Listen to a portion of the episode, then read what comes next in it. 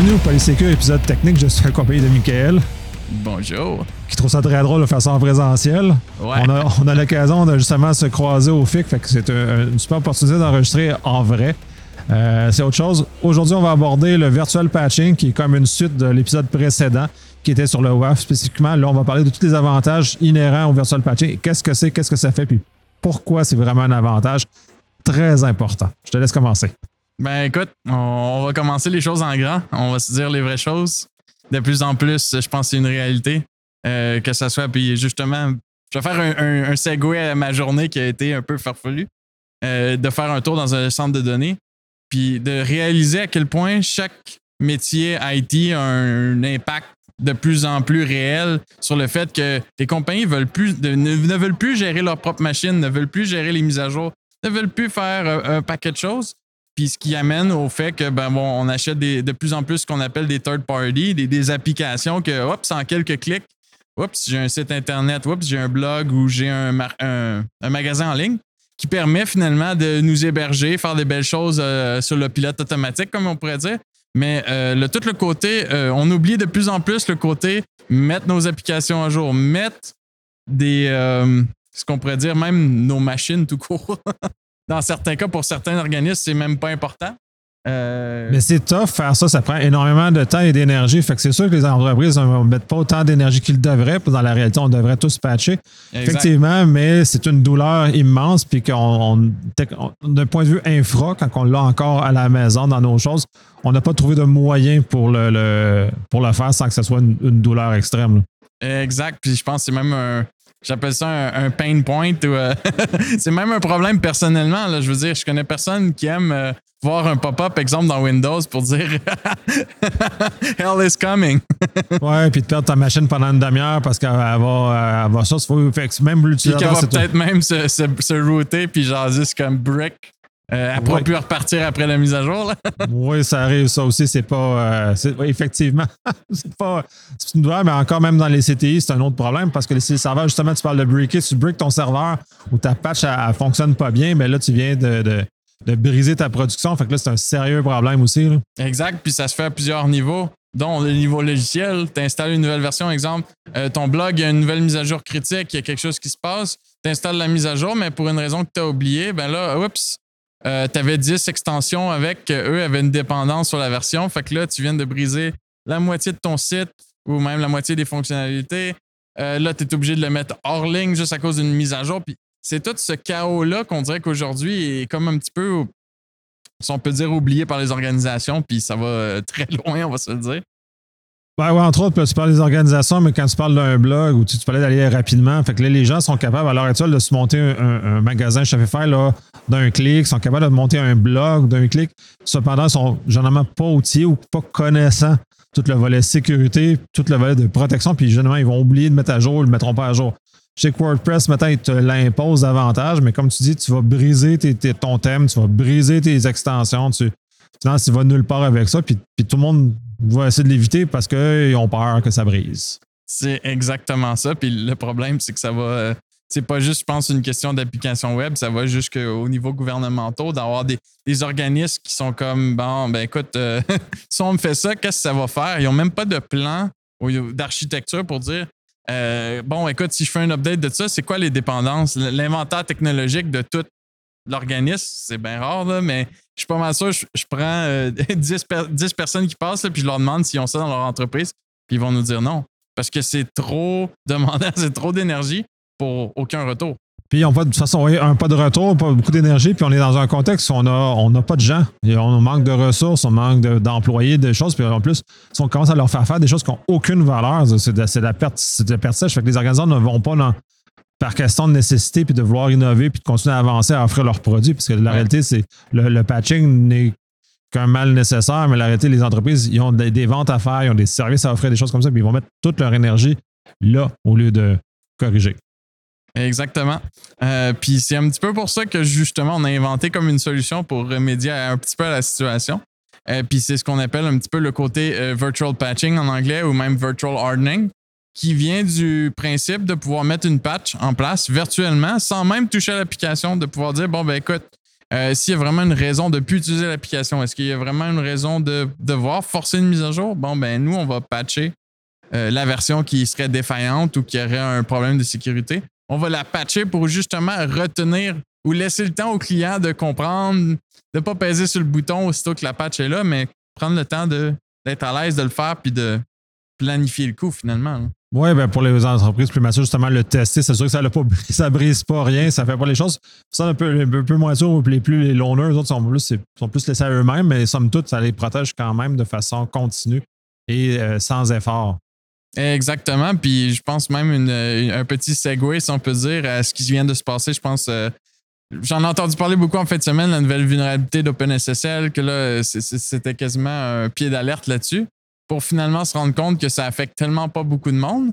Puis que, encore une fois, c'est quelque chose que, on s'entend, euh, on va dire les vraies choses, 99% du web ou même euh, des, infrastructures informatiques qu'on connaît aujourd'hui utilisent OpenSSL malheureusement d'une façon ou d'une autre.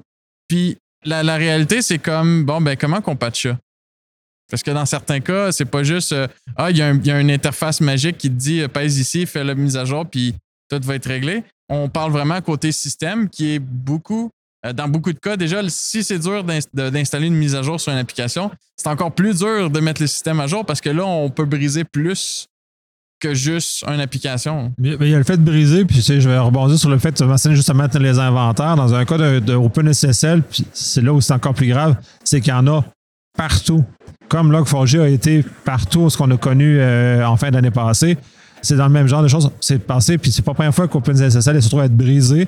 Fait que là, on est dans une panoplie de choses, autant du IoT à la maison que des caméras intelligentes, que nos téléphones, euh, puis utilise tout ce genre de choses-là. Donc, de patcher tout ça juste Juste, juste patcher notre maison, c'est déjà l'asile pour les gens qui ont vraiment des choses intelligentes ou des gadgets intelligents. Euh, ça devient ça. Ils ne feront jamais, puis on est dans un problème comme ça. Les entreprises aussi ont une panoplie de sites, puis de, de, Shadow IT qui existent, puis un paquet de panoplies de choses comme ça. Mais là, sont tous pris eux-mêmes avec ce genre de choses-là. Pour les réussir à, ça, il faut trouver une façon unique et un chemin pour laisser le temps à, les, euh, à les corriger. C'est exactement effectivement le cas. Puis c'est pourquoi que justement, notre solution, ça a été d'automatiser le fait de pouvoir mettre notre système justement devant les applications en question ou devant les machines en question pour leur laisser le temps de réfléchir puis de, dans certains cas, on va pas se dire que tout le monde le fait, là, mais d'au moins aller en staging, tester si ça va pas tout exploser avant de faire la transition puis prendre le temps de faire les, les manœuvres recommandées, si on peut dire, de, de mettre ça en place, de mettre ça de façon efficace, ben, malheureusement, dans beaucoup de cas, je pense que c'est une, contrainte de budget. Euh, pas juste de faire la mise à jour, mais d'avoir un setup approprié pour faire les choses correctement.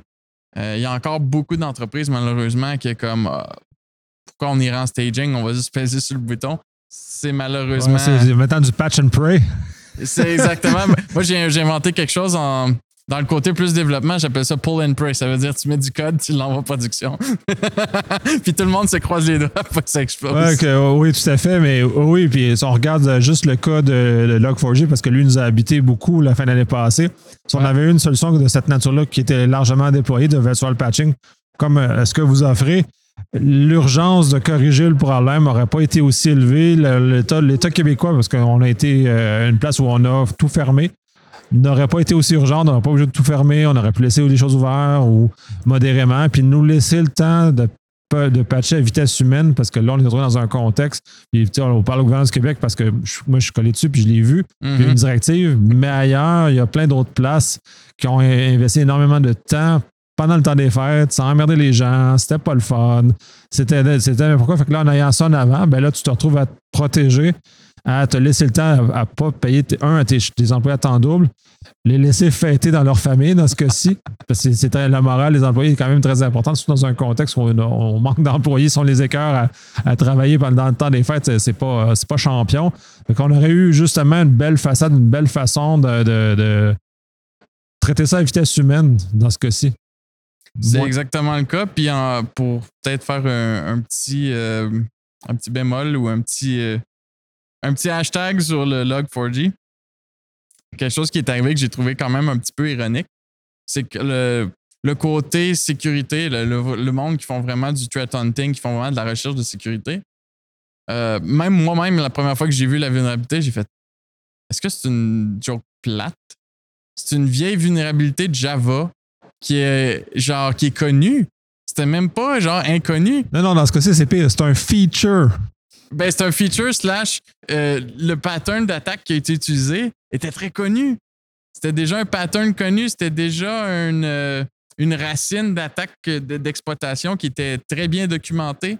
Que même dans notre cas, on avait déjà un patch qui n'était pas totalement cohérent parce qu'il dépendamment d'où est-ce que ça rentrait, il fallait mettre le patch aux bonnes places, mais on connaissait déjà le modèle. C'était juste de découvrir que finalement, il fallait l'appliquer partout. C'était juste ça la différence. Une fois que tu le mettais partout, ah bon, ben tout d'un coup, on avait un plaster pour Log4j. C'était ça la vraie réalité. Malgré les variantes qui ont sorti par après, parce qu'on s'entend, c'est des centaines de milliers de versions différentes d'exploits qui ont sorti dans la semaine que c'est c'est apparu public. Euh, ça changeait rien. Au final, c'était déjà connu. C'est ça qui était le plus ironique. Puis on en a fait une histoire incroyable. Euh, c'était quasiment le chaos. Pour pas, pour pas euh, mes mots. Oh, oui, ça a été le chaos. là. J'ai été, euh, j'ai été pris dans, dans le chaos. Fait que je l'ai, je l'ai vu de, de, de, face. Euh, puis, c'est, on, on entend d'un côté, c'était très prudent de la part du gouvernement du Québec d'avoir fait fermer les sites. C'est une bonne chose. Le revers, c'est que ça, ça a créé un, un, un chaos énorme par rapport à corriger ça, que dans quel cas aurait pu, avec du virtual patching, justement, puis vous l'aviez déjà pré presque pré-corrigé. Là. Fait que ça aurait sauvé. Puis là, si on revient à OpenSSL qui est là, euh, à ce moment-là, oui, on aurait retrouvé le, le- le- même chose. Vous allez patcher. Fait qu'en patchant, vous- tous vos clients se retrouvent à être patchés en même temps que vous autres. Donc, Exact. on a un bénéfice immédiat et direct là, de, de- de cette technologie-là là, qui, qui est pas assez utilisée, à mon avis. Là. Non, effectivement. Et pourtant, ça fait longtemps qu'on en parle. C'est ça qui, est, euh, qui, qui personnellement m'agace. C'est pour ça que c'est important d'en, parler là, de, de, de- de- de- d'explorer ce chemin-là. Puis vous le faites, mais il n'y a pas juste vous autres, de, de vraiment explorer toute, euh, toute cette sphère-là. là.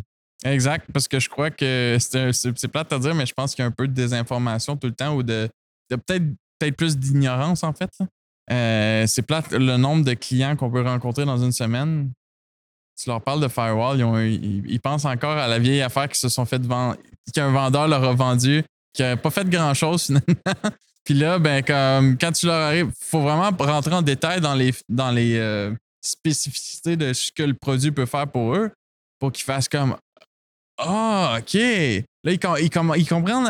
On dirait que le changement vient après l'explication. On dirait qu'il faut faire euh, cette étape-là d'expliquer justement comme le virtual patching, un virtual hardening. Qu'est-ce que ça fait? Combiné avec tous les effets positifs d'avoir une solution complète de sécurité. Euh, on dirait que c'est comme une éducation à chaque fois parce que ça évolue tellement vite que le client, ben, comme dans bien des cas, euh, il se rappelle du bon vieux parfum Windows qui, qui faisait pas de la magie. Là, ce que Là, je si vous n'entendez pas, j'ai roulé les yeux. Euh, Puis vraiment solidement de ça. avec intensité. Euh, ouais, ouais, non, mais je sais, puis j'ai- ces, ces débats-là juste, puis là, tu parles du firewall, puis je vais rebondir là-dessus parce que les gens, puis ça, ne comprennent pas qu'on en a plus de besoin qu'on en avait de besoin avant pour beaucoup de raisons. Puis l'usage d'un WAF est une très belle avenue, justement, par ça, parce que là, on empêche tout le trafic. C'est lui qui devient, qui mange le coup. Puis sais, lui fait le mange le coup, ben là, tu as toutes les, les- les- les options supplémentaires que tu mentionnes qui sont incluses en général ou tu peux configurer. Et après ça, ben là, l'autre Fire, le vieux Fire classique, il ne sert plus vraiment à grand-chose parce qu'il n'y a pas de communication autre qui ont été déjà toutes nettoyées par le WAF au, préalable. Donc là, on se retrouve dans un contexte qu'on on perd du temps, on rajoute de la latence pour ceux qui sont plus réseau, on rajoute un composant, on rajoute de la complexité, on rajoute des affaires avec un bénéfice qui est ultra marginal là, en, en- ce contexte-là. Puis je me suis déjà fait sortir les choses. Ouais, mais le firewall, il y a un IDS dedans. Ouais, non, mais j'en ai rien à faire. Tu quoi, tu fais encore du, tu fais des, communications, tu as besoin d'un IDS. On n'est plus là. C'est tout du web, c'est tout des API, c'est tout dans, dans des affaires de même. Fait comme. Puis ça m'amène sur un autre, euh, peut-être un autre point euh, ou une autre tangente du sujet.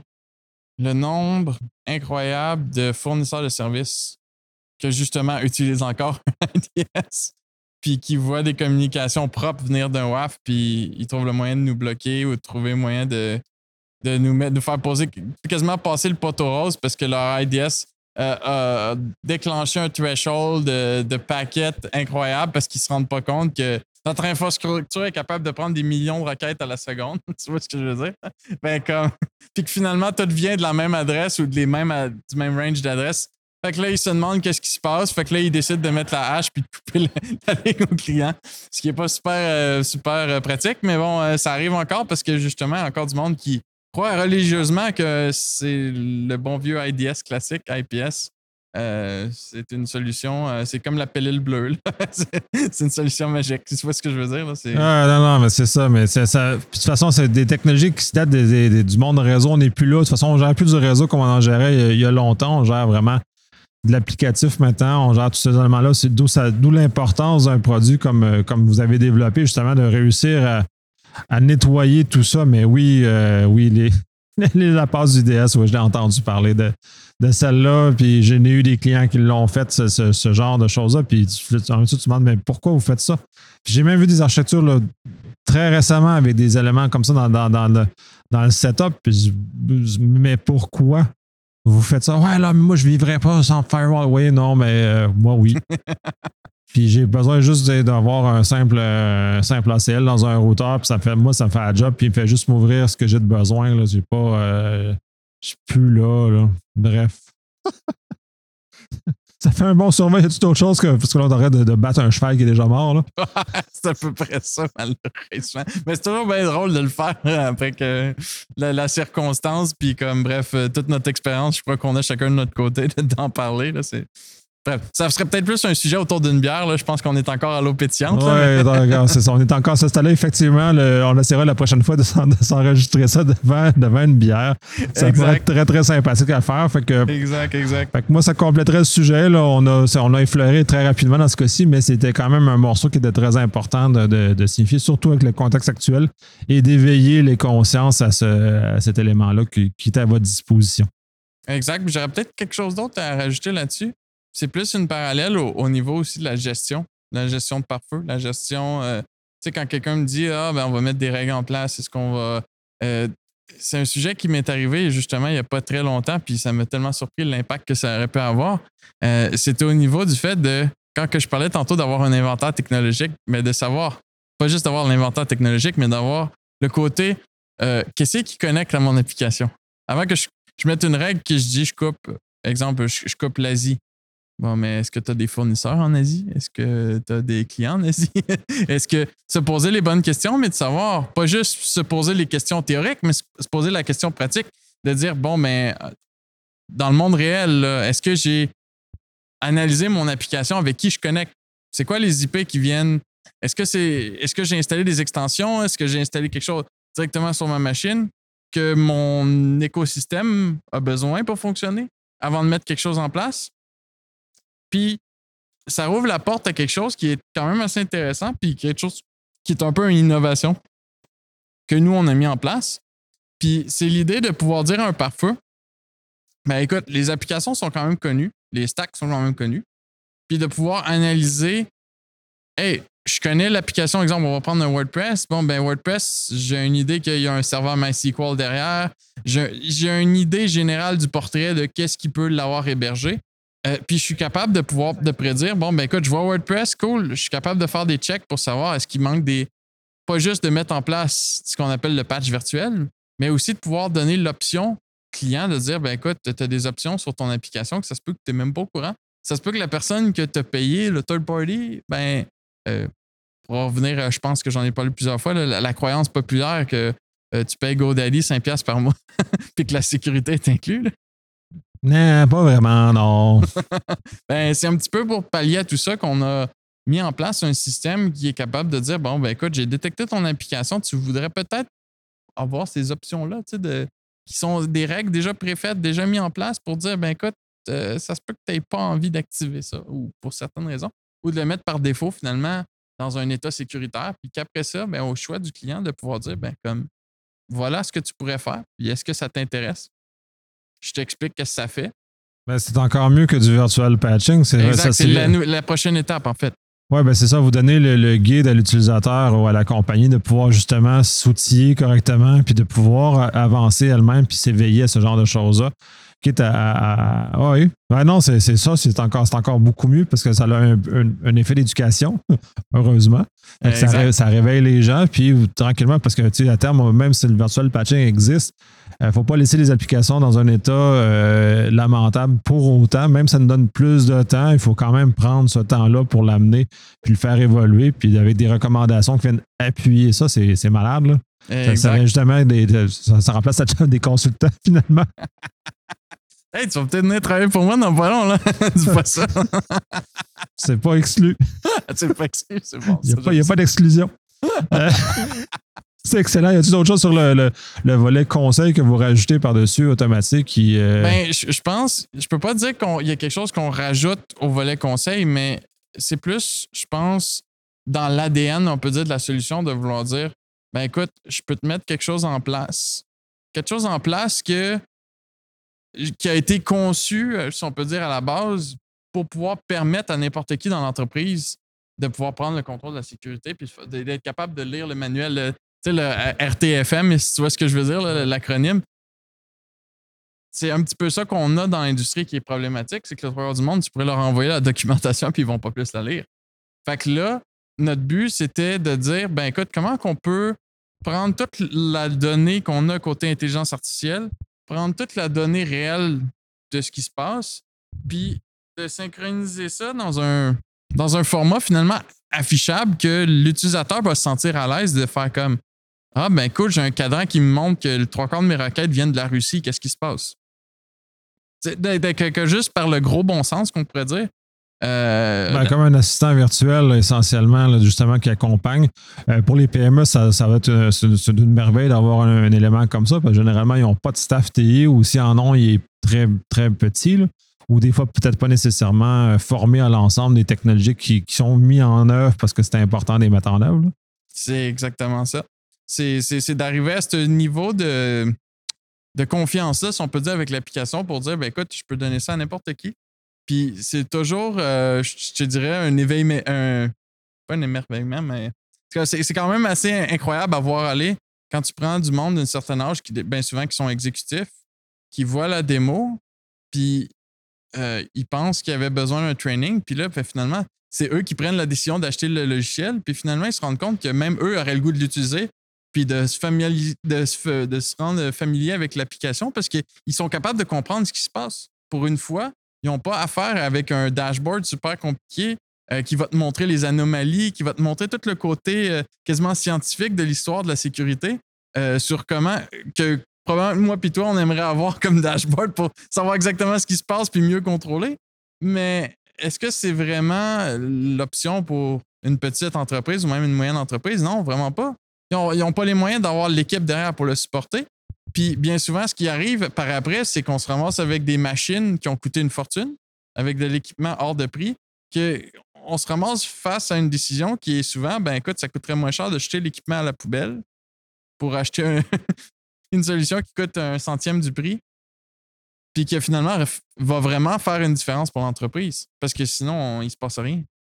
Ah non, mais tout à fait. Puis on est dans un univers, puis c'est là où ça amène éventuellement, c'est que là, on est encore dans une époque comme dans l'automobile, dans les, dans les débuts, tout le monde était des mécaniciens parce qu'ils devaient taponner dans leur, voiture parce que c'était pas fiable. Puis il y a eu une énorme révolution, mais la fiabilité des autos, puis tout comment ça fonctionne, ben maintenant, il y a juste un petit peu d'entretien au garage deux fois par année. Ciao, bye, ça veut tout ce qu'on a besoin de faire. Puis il n'y a plus personne qui fait ça chez eux. Tout le monde tout, on a tout sous-traité ça parce que la maturité est arrivée là. En TI, on est encore en train de taponner avec notre carburateur, puis essayer de faire marcher. Puis là, il fait un peu froid aujourd'hui, je vais mettre mon. Je, vais gosser mes choses. et ça, c'est important de se débarrasser de ça parce que c'est pas ça qui va faire avancer les choses. La société, entre autres, ou les entreprises, justement, de se débarrasser de ces gens-là, puis j'en reviens encore, qui apportent de la valeur. Pour moi, taponner sur des technologies comme ça, ça n'apporte pas de valeur d'avoir justement des, technologies qui viennent de faire le travail à notre place. Puis c'est ça l'objectif, là, des TI, c'est de faire le travail à notre place. Fait que si on a plus de travail à cause des TI, on a un problème, on a raté l'objectif. Parce que ce serait supposé être l'inverse. C'est exactement ce que je me dis, puis c'est exactement le, comme je dis, l'ADN du produit qui permet finalement de, de rendre ces compagnies-là fonctionnelles parce que ça arrive tellement souvent que j'en perds, j'en perds mon latin, comme on dit. C'est, juste ridicule. Il n'y a pas une, une, compagnie que je rencontre qui, est comme, qui sont pas dans une, euh, une, situation totalement désastreuse qui ont aucun plan de backup, qui ont aucun plan de, pour dire euh, c'est quoi mon inventaire, c'est quoi les connexions, c'est quoi? Ils savent rien le trois quarts du temps parce que c'est rendu trop facile de se faire avoir par du marketing un petit peu douteux pour dire ben écoute, paye ici, paye ici, paye ici. Je t'héberge quelque chose, je t'arrange quelque chose. Ça fonctionne, oui.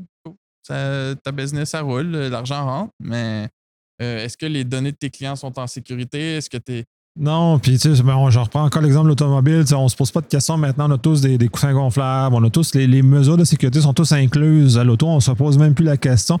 C'est même plus un élément de différenciation entre les fabricants. Il y a un certain nombre de choses, soit par des lois, des normes, puis des choses comme ça, ou justement c'est devenu le, standard, les ceintures de sécurité. On en a tous dans l'auto. On a des... J'ai peut-être un bon exemple pour toi. Ça, ça m'est arrivé personnellement il y a quelques années en plus au Hackfest.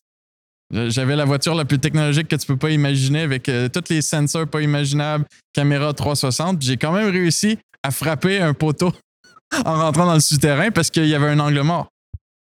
Un angle mort technologique. ça, c'est des technologies qui sont neuves aussi. Là. Mais c'est juste pour te donner une idée que tu pourrais avoir le meilleur système de protection, ça n'empêche quand même pas qu'il peut arriver quelque chose. Ah oui, ça n'empêche ben, pas. Là, on ne peut pas empêcher les gens de se faire mal. L'automobile, les, les, les, moyens de sécurité qui ont été mis dedans n'empêchent pas les gens de conduire en boisson, de faire des conduites trop vite ou faire une, de choses comme ça. D'oublier le, le manuel, comme on dit. Ouais, d'oublier. Fait que c'est, oui. fait qu'à ce moment-là, c'est ça, ça ne les empêche pas, mais au moins, on a déjà un niveau minimal de sécurité qui est inclus. Fait qu'on sait, comme la plupart des autres, maintenant, des ABS, anti-patinage, les cinq gonflables, les ceintures de sécurité, blablabla. Fait qu'au moins, on a ça, cette, ce confort minimum-là, cette chose les TI, ça devrait être la même chose. On devrait avoir ce niveau minimal-là qui fournit les backups, ça devrait être dans tous les plans, tous les systèmes devraient avoir un système de backup. Ça devrait être juste inclus. On ne devrait même pas se poser la question. On dit, y a un système backup? Oui, c'est naturel. C'est le temps de faire là. Mais on est encore dans un système où on est encore en train de devoir réinventer les affaires tout le monde pour tout le temps puis recommencer. En, fait, en fait, tu as totalement raison. en même temps, je pense qu'on est à moitié là, puis c'est plate. C'est comme un petit peu le côté peut-être plus euh, business de la chose. C'est que dans bien des cas, tu vas faire un tour dans le cloud public. Ah, ben cool, tu peux acheter une VM euh, avec, euh, mettons, on va reprendre une application comme WordPress qui est déjà installée dessus tout est déjà configuré, tu peux l'installer, cool. Mais là, à place de t'inclure le backup, de t'inclure tout ce qu'il te faudrait, ben là, finalement, il faut que tu ailles te promener dans les détails pour te rendre compte que, hop, si tu veux un backup, ça va te coûter tant de plus par mois. À la place de juste le packager, ça devrait juste comme être un, j'appelle ça un means to no end. Là. Juste, t'arrives, t'achètes, puis comme tu dis, c'est. Puis c'est plate parce que c'est. Je comprends pas pourquoi c'est comme ça, puis je t'explique mon raisonnement c'est que tu arrives pour acheter, une, exemple, une base de données dans le cloud. C'est bizarre. C'est déjà là. C'est déjà inclus. Tu achètes une base de données, c'est la seule place que tu vas avoir ton data, il va être répliqué automatiquement, il va être backupé à toutes les heures. Tout ça, ça vient tout dans un beau package, tout inclus avec un beau dashboard pour gérer le tout. Mais pourquoi c'est pas de même sur tout? Pourquoi que c'est pas encore comme un, standard? C'est là que tu as se poser la question en termes de société, mais. Je sais que j'ai parce que j'ai des informations. Je sais qu'il y a des clouders qui sont en train de travailler sur ce genre de solution-là, justement, parce que je pense que il y a un intérêt grandissant à ça. Puis à un moment donné, ben, ça va devenir un, élément de différenciation de, vente. Tout, nous, la sécurité est built-in. Tout est, inclus dedans. Tout, tu n'as pas d'option à chercher parce que c'est comme ça que. en même temps, c'est comme ça qu'ils font leur argent. Les compagnies, c'est toutes les options qui. Euh, exact, mais il y a des options, on va se dire, qui ne devraient peut-être pas être une option. Ouais, mais tu sais, c'est comme des freins dans mon auto, la ceinture de sécurité dans mon auto. Je veux pas que ça soit une option. Il faut que, ça, faut que ça soit là. Fait que oui, puis là, c'est ça qui est drôle, effectivement. Tu donnes l'exemple des bases de données qui sont le, seul composant qui, naturellement, a déjà ces fonctions-là. Contrairement aux autres, il faut désactiver au besoin parce que.